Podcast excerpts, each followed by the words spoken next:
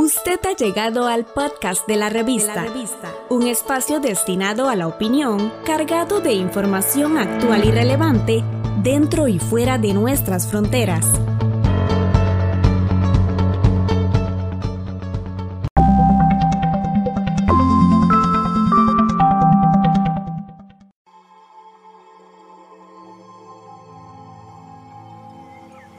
Estamos en un escenario de calentamiento global de 3,2 grados para el año 2100. El cambio climático global ya está teniendo efectos observables en el medio ambiente. Los glaciares se han reducido, los rangos de plantas y animales han cambiado, los árboles están floreciendo antes. Los científicos años atrás ya habían predicho que el hielo marino se comenzaría a perder, que el nivel del mar se iba a aumentar y las olas de calor serían más largas e intensas. Ya estas no son solo predicciones, ya son experiencias que los habitantes de la Tierra estamos viviendo, incluyendo los de América Latina y el Caribe.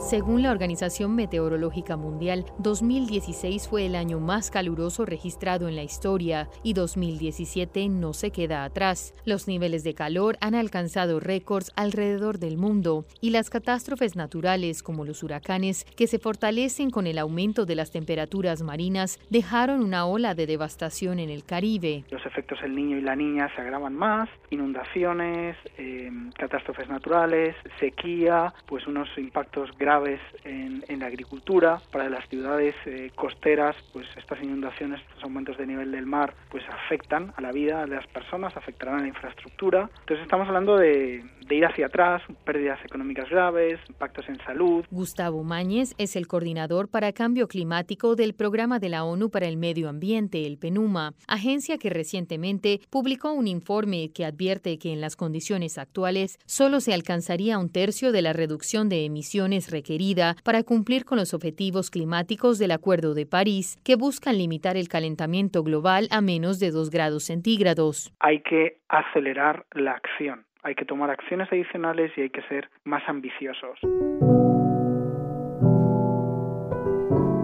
Pero ¿de qué se trata acelerar la acción? ¿Qué pueden hacer los gobiernos de América Latina y los ciudadanos para contribuir a la lucha del cambio climático? Mañez asegura que el transporte es una cuestión vital, ya que se trata del sector que produce más emisiones de dióxido de carbono. En América Latina, además, tú tienes muchas megaciudades eh, que, están enfrentándose a efectos pues de contingencias ambientales debido a la contaminación. Pues Medellín Ciudad de México Santiago allá allá donde vayas no y esto tiene pues unas pérdidas eh, para la salud humana muertes causadas por contaminación El experto asegura que una de las principales barreras para, por ejemplo, cambiar al transporte eléctrico es la falta de conocimiento sobre la tecnología o la financiación, pero que se necesitan medidas concretas y prioritarias en la mayoría de los países de nuestra región cambiar todas las flotas de buses en América Latina a buses eléctricos, taxis a taxis eléctricos, poner estaciones de recarga en las ciudades para que pues gradualmente los que tienen vehículos se pasen a, vehículos eléctricos y obviamente dar un empuje mucho más fuerte al transporte público. Si tú te pasas a la movilidad eléctrica, reducirías emisiones de CO2. Es bueno para mitigar el cambio climático, es bueno para la salud de las personas y conseguir, conseguir el desarrollo sostenible, ¿no? En el mismo contexto de la energía, Mañez asegura también que los países latinoamericanos que generan el 60% de la electricidad a través de hidro y represas deben prepararse para el efecto que el cambio climático generará sobre esta actividad. Que se puede perder el 25% de la generación hidroeléctrica en América Latina para el año 2040 debido a esto, a la, a la sequía, ¿no? a la menor disminución del recurso hídrico. Entonces, uno tiene que estar pensando también, bueno, pues qué fuentes alternativas de generación generación eléctrica limpias, olvidémonos del carbón, olvidemos del petróleo, del diésel, del búnker, existe el paso a la energía solar, el paso a la energía eólica, del viento, ¿no? Es, está ahí, hay, hay posibilidades tremendas y vemos ya que en países como por ejemplo en Chile eh, tienes un aumento muy grande de la generación a través de, de la solar, ¿no? Y y esto lo que ha conllevado es a reducir incluso el precio, el costo de la electricidad. También como ciudadanos podemos tomar decisiones muy concretas que unidas a las de cientos de miles de otras personas tendrán un efecto para la reducción de emisiones. El ejemplo clave es en el tema de la iluminación, ¿no? El, el bombillo LED. En vez de comprarnos un bombillo incandescente o una compacta fluorescente o un halógeno, comprémonos un LED que es que además puede que sea un poquito más caro, pero nos va a durar 10 años. Entonces, pensemos a largo plazo, no seamos cortoplacistas como consumidores, como ciudadanos.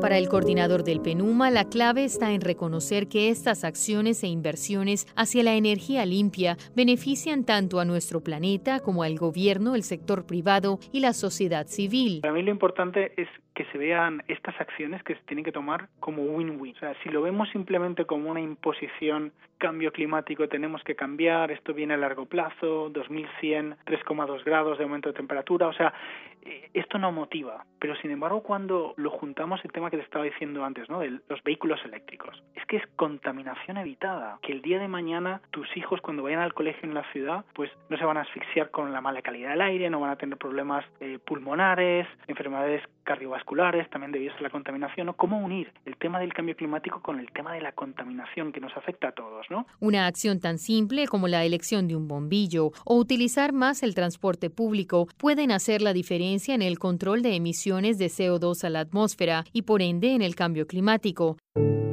Pero lo más importante es seguir exigiendo a los líderes de nuestros países que asuman el compromiso de hacer del planeta un lugar habitable en el futuro.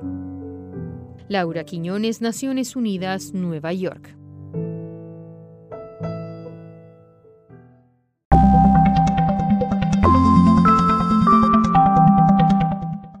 Estamos en las plataformas de Spotify, Apple Podcast, Google y Anchor como la revista. La revista.